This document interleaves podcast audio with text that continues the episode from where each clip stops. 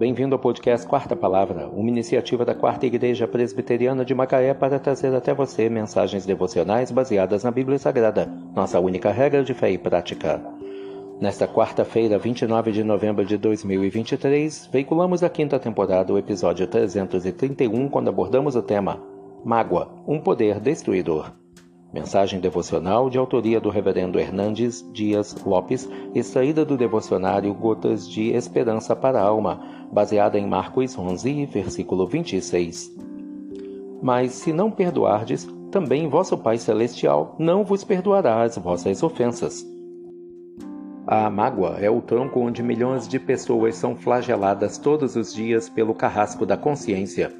A mágoa nos tortura sem piedade e nos atormenta sem trégua. Há muitas pessoas que são escravas do ódio e vivem prisioneiras na masmorra do ressentimento. Há pessoas entupidas de mágoa, envenenadas pela sede de vingança. O ódio é um poder destruidor.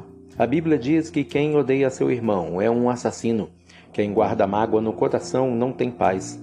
Vive atormentado, é escravo do diabo, aquele que é homicida desde o princípio. Guardar mágoa no coração asfixia a alma e adoece o corpo.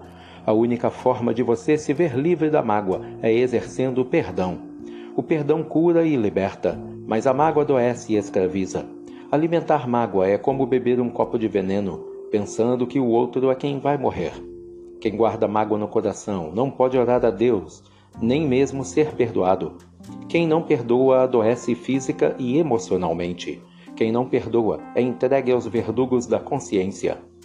Tome a decisão de perdoar. Seja livre. Escolha a vida. Mas se não perdoardes, também vosso Pai Celestial não vos perdoará as vossas ofensas. Marcos 11, versículo 26. Mágoa, um poder destruidor. Que Deus te abençoe.